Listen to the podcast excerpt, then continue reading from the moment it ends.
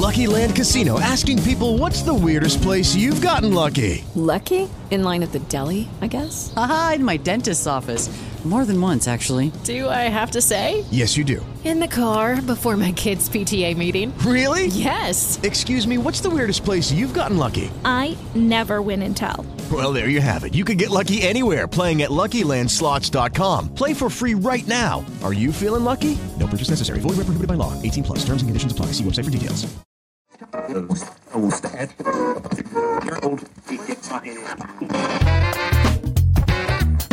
Estudio Amigos presenta. Estudio Amigos presenta. Favorito, favorito, favorito. Un resumen semanal con las noticias que marcamos como favoritas. Con Daniel Moad y Pilio Beso. Con Daniel Moad y Pilio Beso. Todo el entretenimiento para todos. Favorito.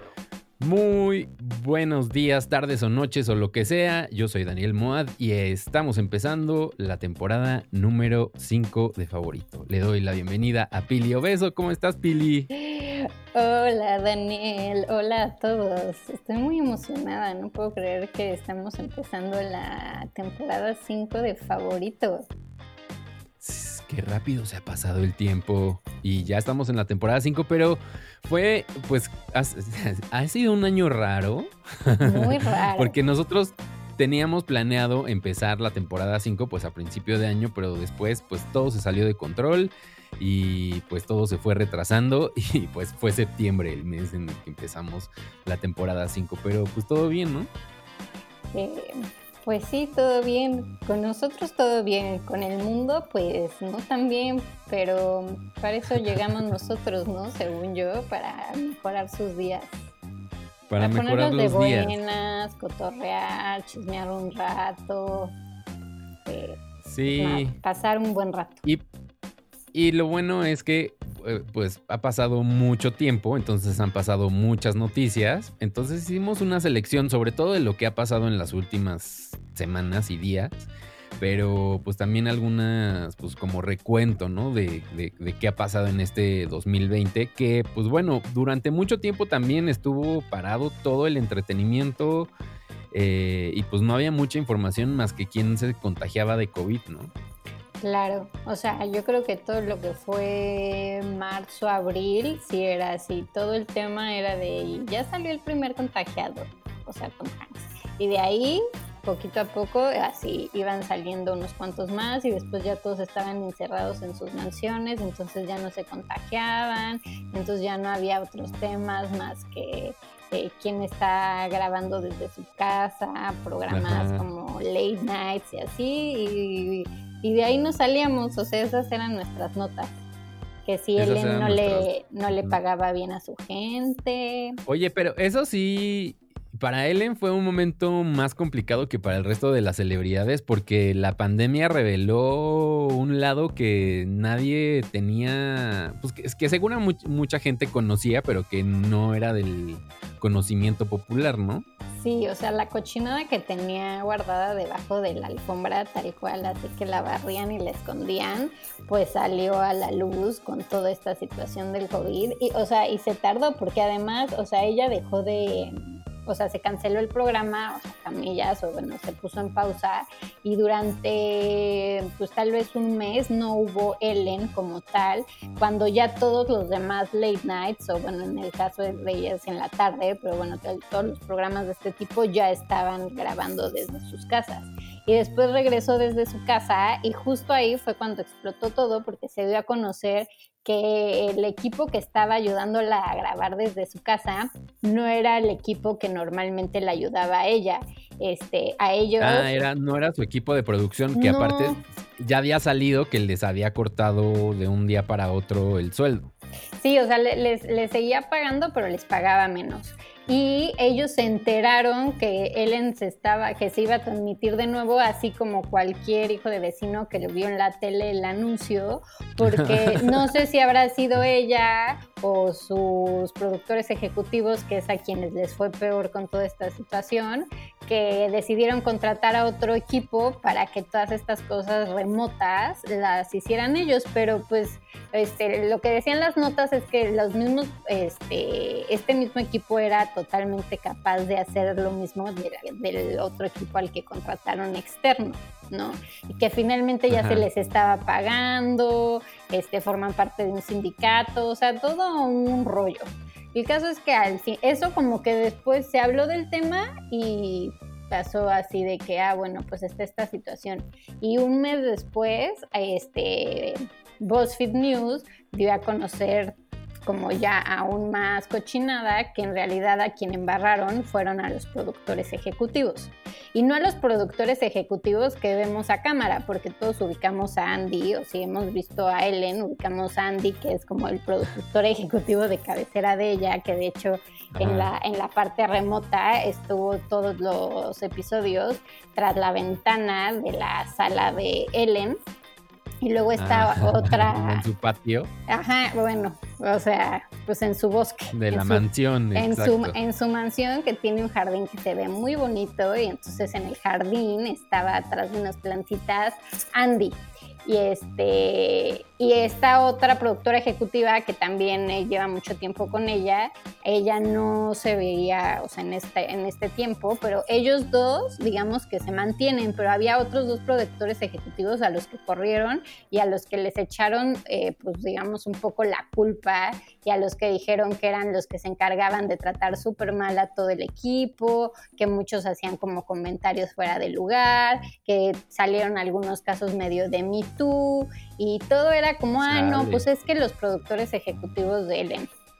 Al final ella se tardó, este, habrá pasado como un día o dos en el que después ya dio soltó un comunicado en el que decía que se sentía súper culpable, que no podía creer que, que, no, que o sea, había dejado pasar todo esto y que no lo había visto y tal. Ahí, ¿cómo no lo ves?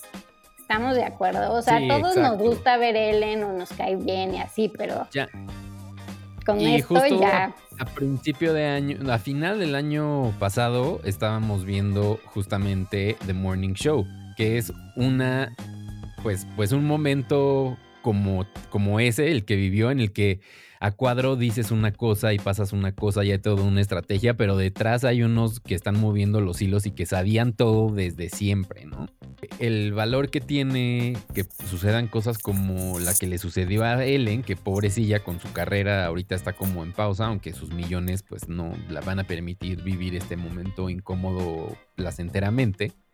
Eh, es que se hablen de las cosas y que se que se, que se expongan y que se hablen de los problemas que mucha gente luego dice que no existen o que no los ven y pues es una prueba de que pues sí existe y que sí es y que la industria de la televisión y del entretenimiento en Estados Unidos, aunque parece tan buena onda y tan que siempre quiere lo mejor para todos, tiene sus cosas atrás bien, bien oscuras. Claro, y se revelan las, las ¿sabes? el interior de las fachadas, porque como descubres quien, quien decide pagarle de su sueldo a, al resto del equipo y otros que, pues no, que sabes, que, que, que, tienen esta apariencia bondadosa, pero en realidad no lo son tanto. Entonces, pues, fue una forma de ir conociendo a las personas que vemos diario en la televisión. Pues sí. Y bueno, también a nivel a lo mejor internacional, o sea, ahorita estamos hablando de, de Estados Unidos, pero en México seguimos súper, o sea, en el oscurantismo, ahí sí todo se sigue escondiendo, no nos enteramos de nada. O sea...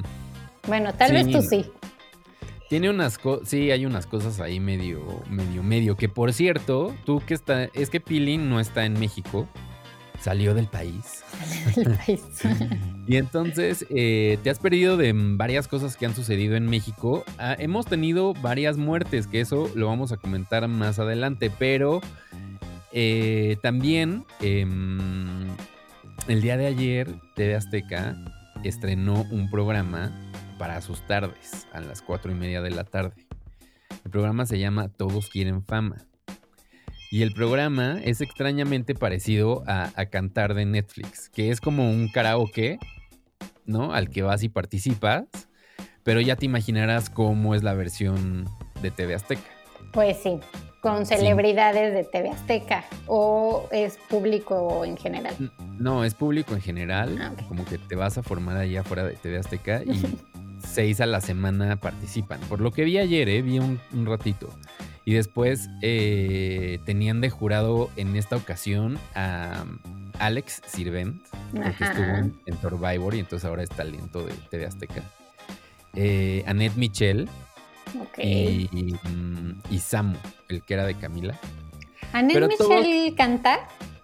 No, ellos eran no los jueces, sino los llaman observadores. Entonces eran los observadores. Y ellos, eh, pues el único comentario que dicen, ay, lo haces muy bien, porque la gente no es que cante bien realmente. O sea, pues es como nada más, y así es la reina del karaoke. Una se llama la reina del karaoke y digo yo, ¿qué vas a hacer tú la reina si yo soy la reina? Pero bueno, eso es mi pensamiento. Pero, pero eso, ese tipo de cosas pasan en la televisión mexicana que dicen, ay, mira, este tiene un, un, par de cositas porque no hacemos la versión nuestra y no importa, ¿no? Oye, ¿y eso es válido? O sea, como que le cambian tantito el formato y ya lo puedes hacer. O sí podría haber como una especie, o sea, si pues quisieran pues hacerlo, ¿podrían intervenir de manera legal?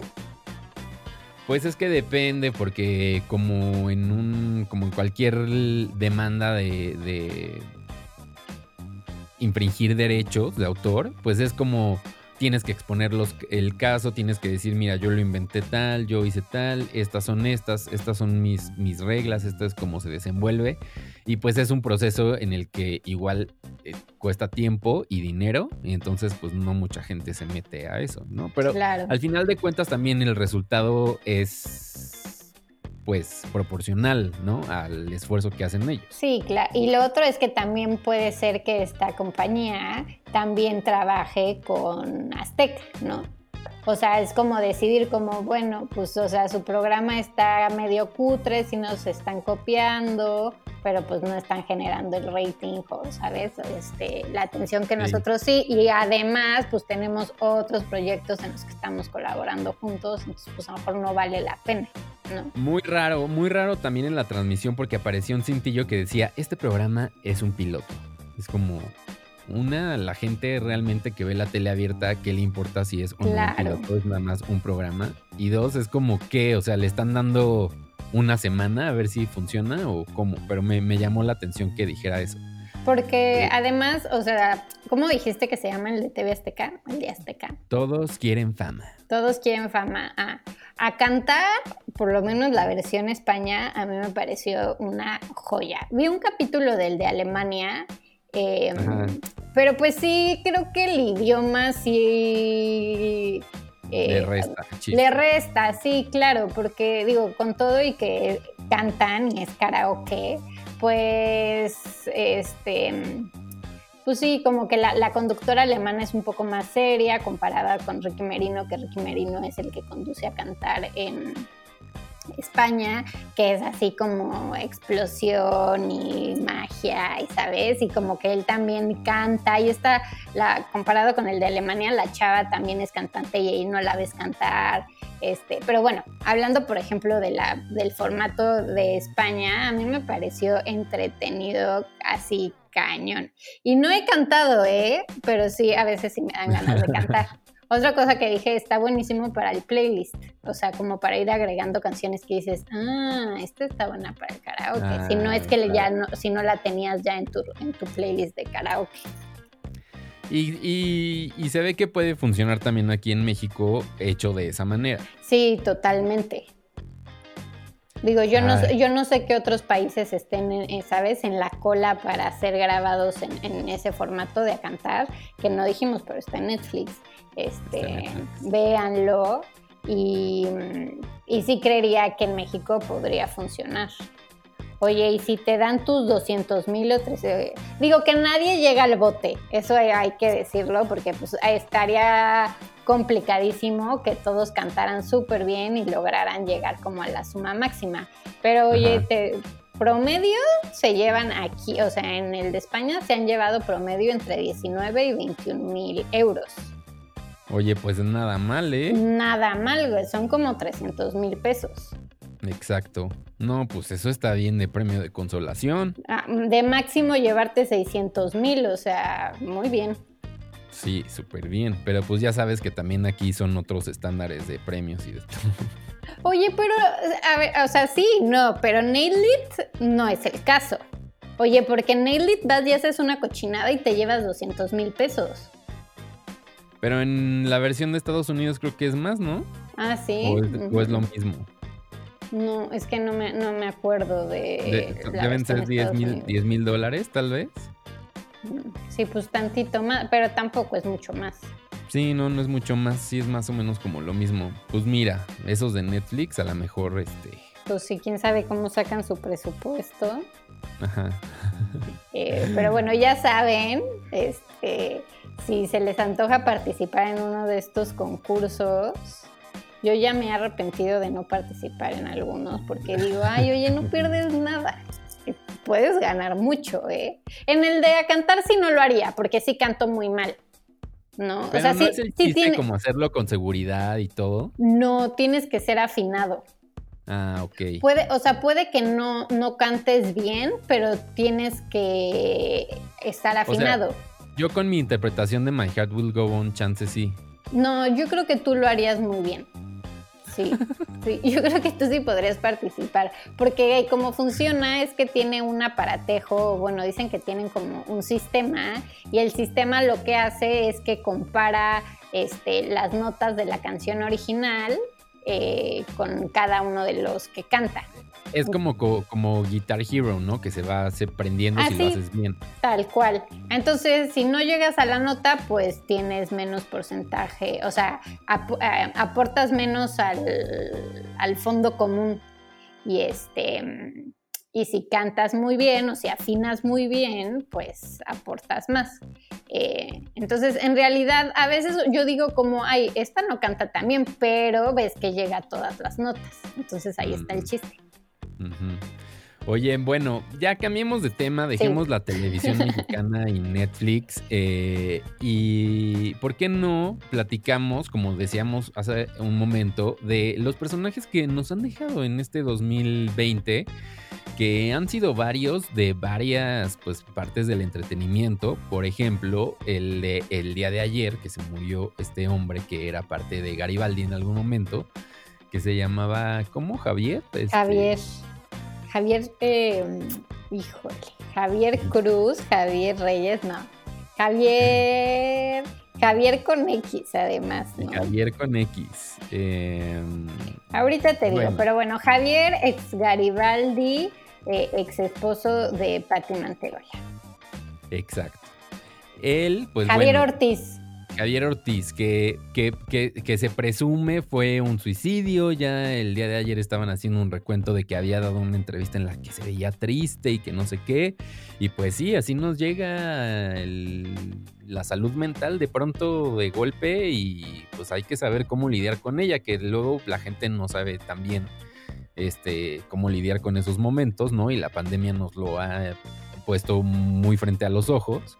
Pero pues sí, este pobre señor creo que no tenía trabajo, entonces estaba ahí tratando de subsistir vendiendo mascarillas y gel antibacterial y no sé qué tantas cosas. Pero pues, pues al parecer no, no la libró, ¿no? Entonces pues pobre de, pobre de su familia, pobre de sus amigos.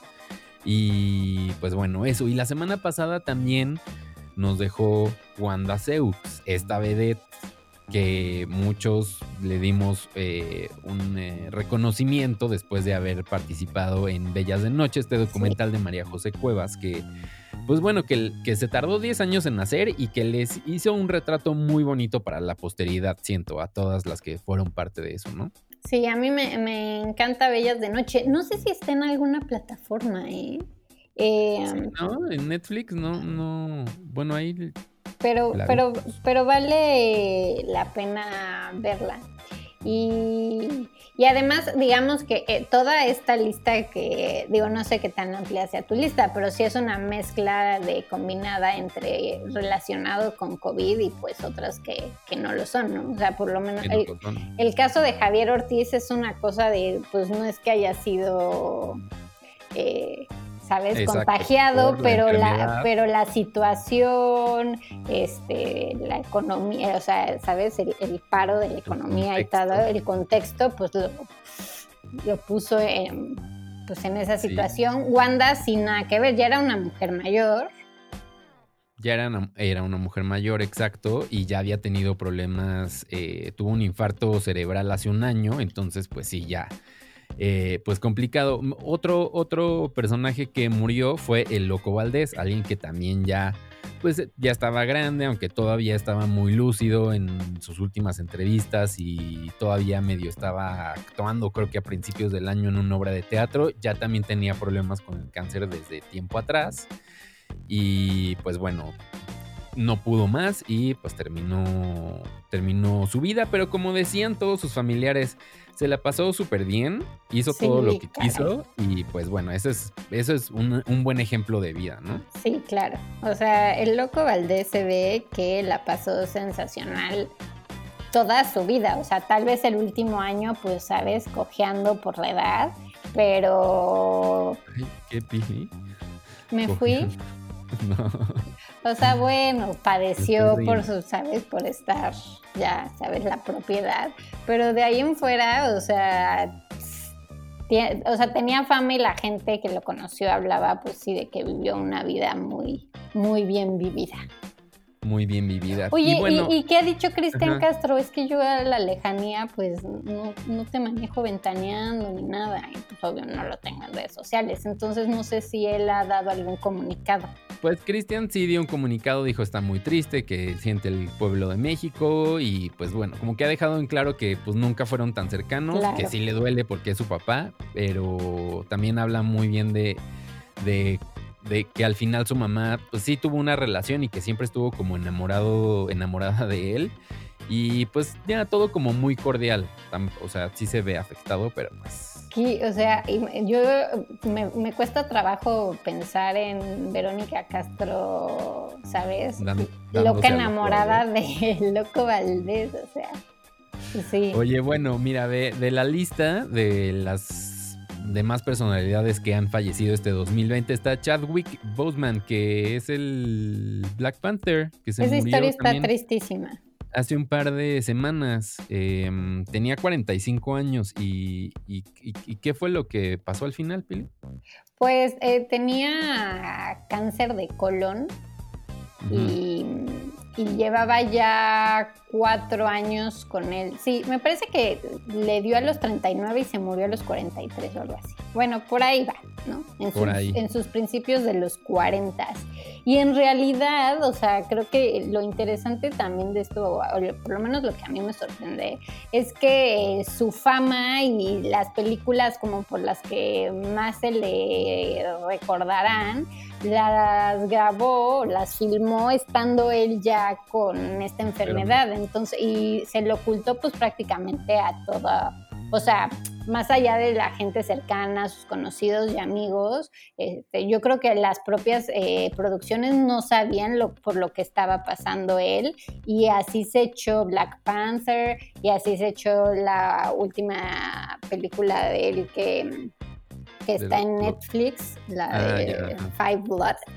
Um, y otra, otras, otras cuantas, y, de hecho eh, salió un, un compañero de él, o sea, un actor con el que grabó esta película, en la que contaba y lo veías así con lágrimas en los ojos, que se sentía un poco culpable, o no culpable, pero se sentía mal porque su esposa le había preguntado así como, oye, ¿cómo es este?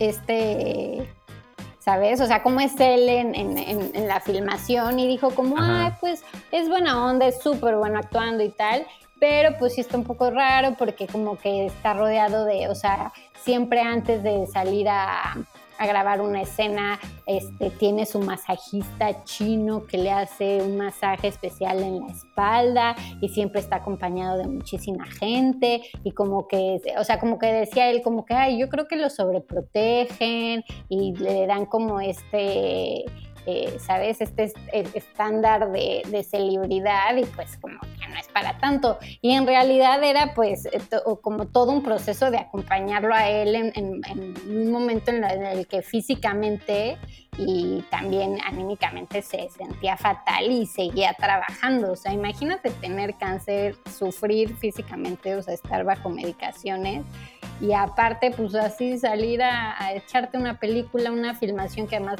va de guerra o lo que sea durante tres meses, o sea... Sí, que es esfuerzo físico y todo, pero pues, bueno, pues sí, eh, muy triste, además por lo que representaba, ¿no? El superhéroe de color y todo eso, pero bueno, ahí quedará en la memoria, creo que hizo un gran trabajo y pues buenas vibras. Otro que murió fue Regis Philbin, este conductor de televisión emblemático de Estados Unidos.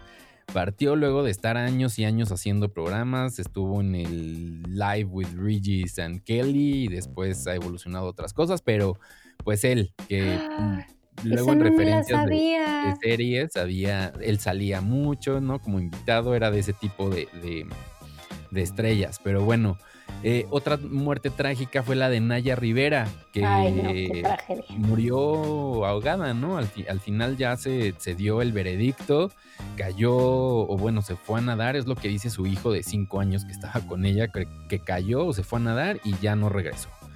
Eh, muy dramático esto y, pues bueno, de, siguiendo la mala suerte de los actores de Glee tiene ahí una, están embrujados ese caso. Algo. Murió también hace pocas semanas Ennio Morricone, compositor de varios temas musicales y de películas, de series de televisión, que ah, fue muy importante para el sonido y para la música de toda una época y pues también él falleció este 2020. ¿Qué, ¿Qué, otro se nos está escapando? Por aquí tengo, es que tengo una lista muy, muy grande. Muy eh, extensa. Muy extensa y de, y de nombres que, eh, por ejemplo, Fred Willard, este actor mm. que te digo el nombre y a lo mejor dices quién es, pero si lo buscas una imagen y dices, ah, lo he visto en mil veces, no sabía que ese, ese era su nombre. Si lo buscan en IMDB, ahí van a ver todo lo que hizo y en todos los lo, lo han visto. El papá de Ben Stiller, Jerry Stiller, también. murió en este 2020. Eh, de música murió Ricardito, muy importante, Little Richard. Eh, ¿Quién más? ¿Quién más? Pues creo que, creo que eso es más o menos el balance que hay hasta, hasta el 2020. Eh, pues ya veremos en las entregas de premios a ver qué. A ver quién se les olvida. A ver quién se les olvida si tienen un momento de y estos fueron por COVID, ¿no? O sea, ya se va a tener que hacer la especificación. no, pues no creo. Es como si pusieran así, a este se murió de gripa. O sea. Pero pues además de los que has dicho, en realidad, este. Ninguno murió de COVID, ¿no? Pues creo que no o a lo mejor alguno de complicaciones, pero no, no, tampoco es que lo, sepamos. Murió Kirk Douglas también este año. Sí, pero es que Kirk Douglas ya, ¿cuántos años tenía? Ciento y pico, ¿no? Ya estaba más. Ya era un hombre muy mayor, sí, Sí. O sea, pues siempre, siempre, siempre duele y pues sí es muy triste, pero llegar a los 101 años. Pero bien, bien vivido, como, como, el loco, como el loquito Valdés. Como el loquito Valdés. Oye, mira, eh, pues triste y ya, pero ¿por qué no hacemos un rápido repaso por el mundo de las noticias y las decimos rápido? Yo tengo un par, no sé si tú también tengas un par. Eh, como por ejemplo, yo tengo que Fobia va a ser su MTV Unplugged. Es información del día de hoy. Dicen que próximamente. Eh, pues habían, habían rumores de que iban a hacer. Después dijeron que ellos ya, ya nunca se iban a volver a juntar y que no sé qué. Pero después hicieron un concierto eh, a principios de este año y después pues han seguido ahí trabajando y ahora anuncia que van a tener un MTV Unplugged, lo cual seguramente se traducirá en una gira posterior. Pero pues bueno, entonces todavía hay fobia. Los que creían que era la última oportunidad esa en el Auditorio Nacional, pues no lo fue. Y pues a ver qué, qué tal se pone. Pues sí me pues gusta fobia. Sí, sí, sí lo vería, sí lo vería. A ver, tú una. Eh, bueno, que a Robert Pattinson le dio COVID. Entonces, a nuestro Oh, sí, nuevo pero- Batman ¿No habían dicho que a alguien de la producción le había dado? dijeron ¿Es que a alguien, eh, la producción dijo que a alguien de la producción le había dado COVID y ya después dijeron que era Robert Pattinson. Aunque igual siempre queda la duda, o sea, como que no, esta, no fue confirmado por la, por la producción. Lo que se sabe es que empezaron a, o sea, retomaron otra vez la, la grabación de la película. Que eh, por cierto salió el tráiler en estas también semanas. Ay, a mí sí me gustó. O sea, yo Sí, yo sí tengo ganas de verla. Soy de las básicas a las que le emocionó escuchar a Nirvana en el tráiler. O sea, todo, todo, todo. O sea, yo soy así público número uno para, para ese Para tipo de la película. películas. Pero Sí. sí. me gustó, o sea, me gusta el cast, todo. Eh, pero entonces lo que se sabe es que habían regresado, pero empezaron, o sea, regresaron a producción hace nada, tres semanas. Y ahora pues volvieron a pararla porque, pues, entre que es alguien de la producción o es Robert Pattinson, se contagió de COVID, entonces lo tuvieron que, pues, que mandar a cuarentena. Eh, bueno, no a cuarentena, tienen que pasar, en Reino Unido tienen que pasar 10 días y después de esos 10 días se les hace la prueba y si sale negativo ya pueden volver a, filmación, pero pues es, va a ser, ¿sabes? El, cuánta, ¿En cuántas producciones no va a pasar esto? Eso, miles de producciones de cualquier tipo de escala, ¿no? Hasta para grabar un comercialito, hasta esas superproducciones de que no, pues la prueba, no, pues que salió uno, no, pues que ya no vuelvas. Y pues así estamos todos, pues tratándonos de, de normalizar, ¿no? Pero los que justo, los que justo regresaron también fueron los de los de mm, Euforia, ¿no? Para la segunda temporada. Sí, subieron hace unas horas, subieron una foto en la que sale el creador de la serie, eh, Zendaya y otras dos personas, eh, que no sé si una de ellas es Jacob Elordi, pero es que pasa que ahora con la mascarilla ya te cuesta trabajo reconocer a la gente. Eh, pero bueno, el caso es que ya dijeron que están otra vez eh, grabando y, y qué bien, ¿eh? porque ya nos surge la temporada 2, recibieron Ya, sus varias nominaciones a los, A los Emmy. a los Emmy, habrá que verlos, a ver cómo es la primera, eh, la primera premiación que va a ser remota, ¿no? Digo, eh, ya sucedieron los MTV Music Ajá. Awards, eh, pero digo, a nivel de premiar... eh, Premios, premios. premios, premios. no quería decirlo así, pero sí. pues a- a- habrá que verlo, a ver qué tal. Y eh, pues eso. Qué emoción. Oye, una nota que a mí me gustó mucho, la me llamó mucho la atención y quería platicar, es de que hay un nuevo director de radiotelevisión pública británica que se llama Tim Davy, que llegó el jueves pasado y dijo, si quieres ser un columnista de opinión o hacer una campaña partidista en las redes sociales, es una opción válida, pero no deberías estar trabajando en la BBC. Y entonces, pues es básicamente eso, porque pues el medio público está medio enfrascado en una guerra con el gobierno conservador de Boris Johnson. Y entonces como que él dijo, ¿sabes qué? Mira, si ustedes, si los comentaristas aquí quieren hablar de política de la manera en la que no buscas solo la verdad, pues hagan, pues no, mejor no trabajen aquí. Está, está loco, ¿no? O sea, por un lado es la libertad de expresión y por otro lado es poner límites, entonces como que sí pone un precedente para los medios públicos de alguna manera y bueno, medios públicos como ese tan grande y tan importante y con tanta penetración como la BBC, ¿no? Claro, es que, uy, la BBC, o sea, es única en su tipo. ¿Estamos de Única. acuerdo?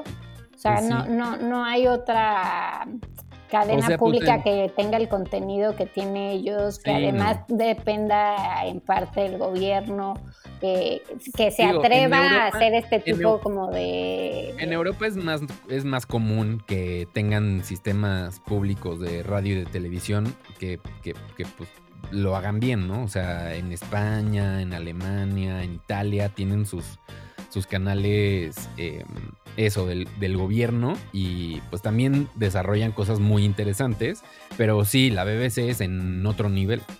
Sí.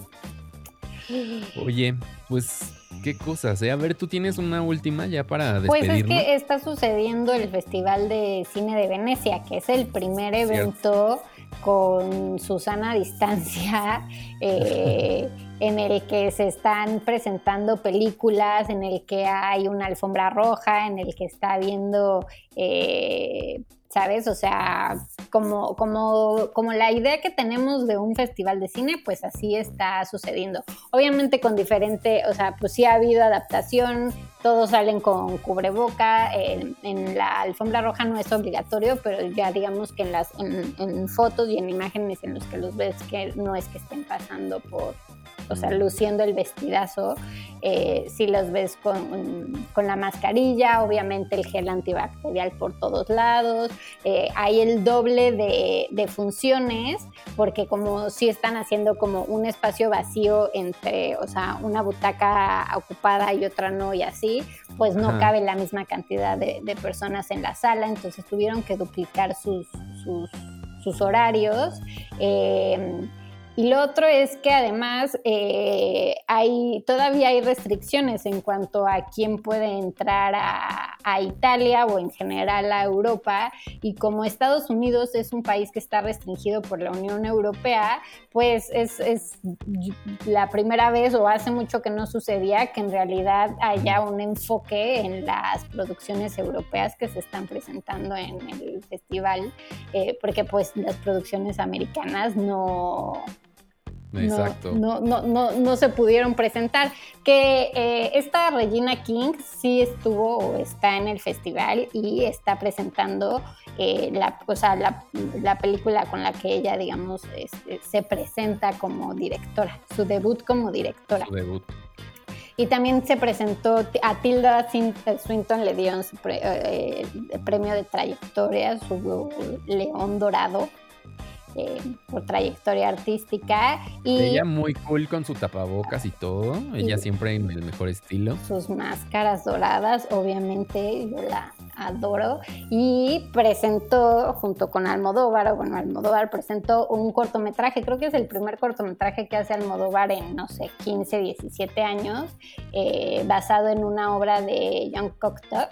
Y es, es, es ella escribiéndole eh, pues no sé si es un email o una especie de, carta, pero la ves frente a la computadora a, su expareja que decidió dejarla, entonces es ella como tratando de, pues así, de ponerle palabras a sus sentimientos. Y un poco en resumen, eso es lo que está sucediendo en el Festival de Cine de Venecia. Oye, pues muchas cosas, ¿eh? No nos da tiempo con un episodio a la semana. Es por eso que ahorita nos vamos a despedir, Pili, pero ¿por qué no? El jueves regresamos con nuestra parte, además de recomendaciones, películas. Sí, sí, tenemos una mezcla, ¿no? Tenemos una mezcla. Entonces, esperen el episodio del jueves y hasta aquí llegamos el día de hoy. Muchas gracias, Pili. Adiós, nos escuchamos la próxima semana. No, esta semana estamos diciendo. Ah, es verdad, es verdad. Nos escuchamos en un par de días. bueno, pues muchas gracias por escuchar este primer episodio de la temporada número 5 de Favorito. Recomiéndenos, síganos en redes sociales y los queremos mucho. Adiós.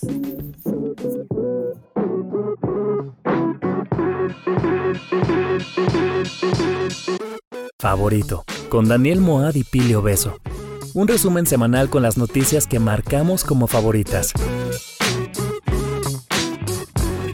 Favorito. Un podcast de estudio, amigos. Hello, it is Ryan, and I was on a flight the other day playing one of my favorite social spin slot games on chumbacasino.com. I looked over the person sitting next to me, and you know what they were doing? They were also playing Chumba Casino. Coincidence? I think not. Everybody's loving having fun with it. Chumba Casino is home to hundreds of casino style games that you can play for free anytime, anywhere even at 30,000 feet. So sign up now at chumbacasino.com to claim your free welcome bonus. That's chumbacasino.com and live the Chumba life. No purchase necessary. Group. Void were prohibited by law. See terms and conditions. 18 plus.